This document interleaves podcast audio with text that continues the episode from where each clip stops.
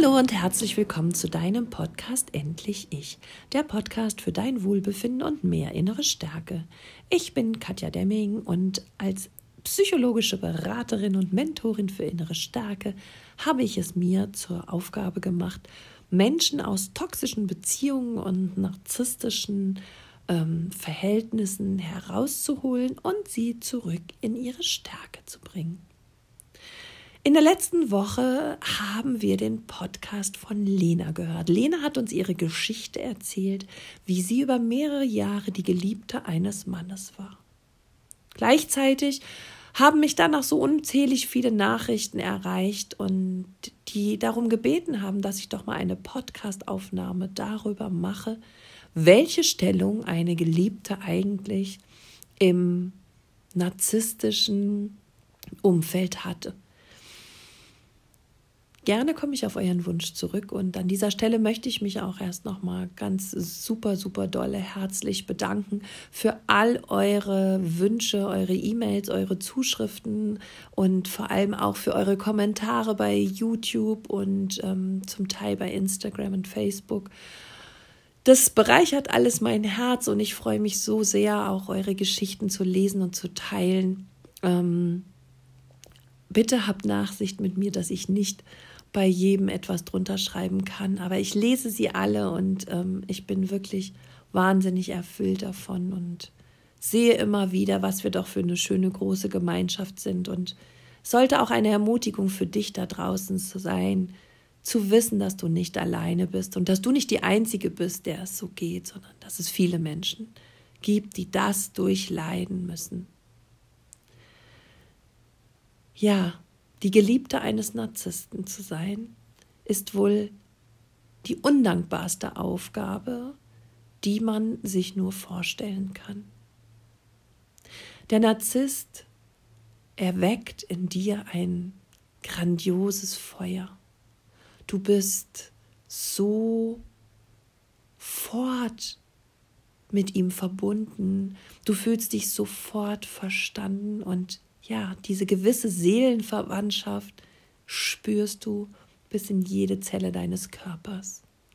In einem anderen Podcast habe ich dir erklärt, warum es so ist, dass du dich, warum sich die Liebe so toll und so intensiv anfühlt. Ähm, denn das liegt daran, dass der Narzisst ja keine Persönlichkeit hat und dich einfach nur spiegelt. Das heißt, du verliebst dich quasi in dich selbst und deshalb kommt er dir auch so seelenverwandt und so verständnisvoll vor und fühlt sich das alles gleich so richtig und so eng an. Aber das Ganze ist nur eine Maskerade. Hör dazu bitte nochmal unbedingt diese Podcast-Folge. Denn nach der Lovebombing-Phase wird auch der Narzisst bei seiner Geliebten die Maske absetzen. Und zum Vorschein kommt der Narzisst, der er wirklich ist. Und auch hier beginnen dann die Dinge wie man wird abgewertet, man wird versetzt, man wird vertröstet, plötzlich ist die Familie häufig größer, wichtiger, man darf der Frau auf gar keinen Fall einen Anlass zu Spekulationen bieten.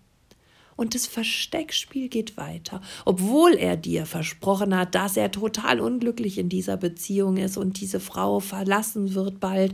Und obwohl er da ja nur noch auf den richtigen Zeitpunkt wartet und ja, die Kinder vielleicht noch ein bisschen zu klein sind oder ein größere, weiß nicht, die Konfirmation noch gefeiert werden soll, das Abitur noch mitgemacht werden soll und dann gehe ich aber endlich. Es wird dir das Blaue vom Himmel versprochen und du erhoffst dir davon, dass irgendwann sich dieser Traum, den er tief in dir am Anfang gesät hat, erfüllen möge. Und in den Momenten, wo er sich Zeit nimmt für dich, wo er sich um dich kümmert, wo er bei dir sein will, spürst du seine Liebe, seine Leidenschaft, seine Intensität, dieses Feuer der Gefühle und dieser Reiz des Verbotenen lässt ihn leidenschaftlich werden, denn es turnt ihn an.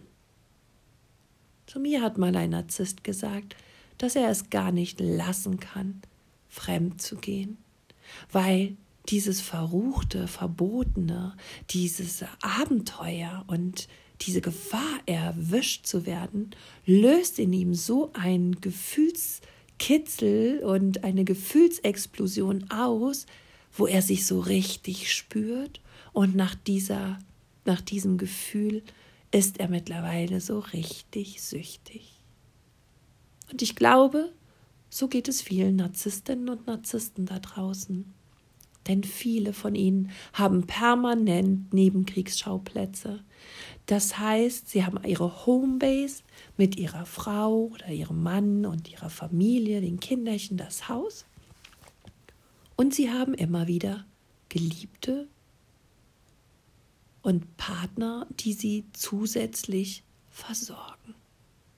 Und die lange versucht werden, quasi bei der Stange zu halten.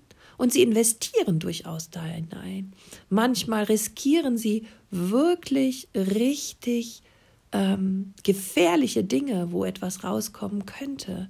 Sie riskieren es, erwischt zu werden, um den Kitzel noch höher zu machen du als seine Geliebte oder sein Geliebter, ihr Geliebter, Entschuldigung, interpretierst das natürlich darin, dass er, ja, dass du ihm so wichtig bist oder dass du ihr so wichtig bist und dass er sich dir immer mehr zuwendet und immer mehr, ja, du näher an deinen Traum kommst, für immer seine offizielle Partnerin zu sein.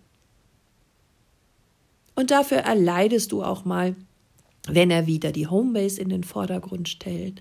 Dafür nimmst du dich zurück, dass niemand anderes in dein Leben treten darf und du wahrscheinlich sogar an allen Wochenenden, Feiertagen und in, ja, in vielen Zeiten deiner Ferien und in deinem Urlaub völlig alleine bist, weil du eben wartest, wartest auf ihn darauf wartest, dass sie endlich frei wird, dass er endlich nur dir allein gehört. Vielleicht hast du zwischendurch schon längst mal gesagt, es reicht mir, es ist Schluss, ich lasse es. Doch er ist charmant und sie ist verführerisch und sie schaffen es beide, ihre Partner immer wieder zurückzuholen, einzulullen. Denn eine Beziehung ist besonders leidenschaftlich, wenn ein ständiges Nähe-Distanz-Problem da ist, wenn diese Kontroversen von Wärme und Kälte, ich liebe dich, ich habe keine Zeit für dich, ich bin nur für dich da und nein, ich kümmere mich um meine Familie, lässt so eine tiefe Abhängigkeit entstehen in deinem Körper, in deinem Geist, dass du gar nicht mehr ohne ihn kannst. Und darüber weiß der Narzisst Bescheid. Er weiß, dass du ihm quasi verfallen bist. Und ihr glaubt gar nicht, wie viele Klientinnen und Klienten ich schon beraten habe und wie viele Geschichten ich von euch da draußen kenne, wo dieses Verhältnis, diese Affäre über Jahrzehnte gelebt wird. Obwohl sich der andere Partner, also derjenige, der nicht narzisstisch ist, so sehr einen anderen freien Partner wünscht, eine gesunde Beziehung wünscht, wünscht, dass es aufhört, eben immer nur der Geliebte oder die Geliebte zu sein. Diese es aber nicht schaffen, sich von dem Narzissten zu lösen, weil dieser sie nicht wirklich herauslässt. Und für diese drei Minuten, fünf Minuten oder vielleicht auch mal 30 Minuten Kitzel sind sie bereit, ihr ganzes Leben und ihr ganzes Glück zu vernachlässigen, um sich immer nur bereit zu halten für diese toxische Affäre. Viele haben schon versucht, den Weg zu beenden und sich zu trennen. Und hier, wenn du das schaffen willst, kann ich dir nur drei Dinge an die Hand geben. Das erste ist, werde dir bewusst, dass du das nicht mehr willst und gestehe dir ein, dass du emotional abhängig bist von ihm.